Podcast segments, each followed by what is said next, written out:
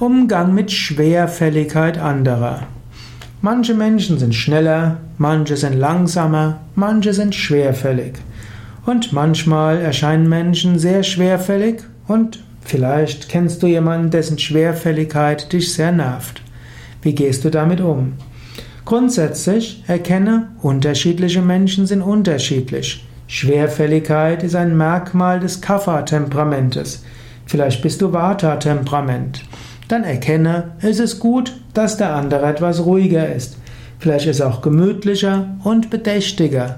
Schwerfälligkeit kann auch als Ruhe und Bedachtsamkeit interpretiert werden und kann etwas Positives sein.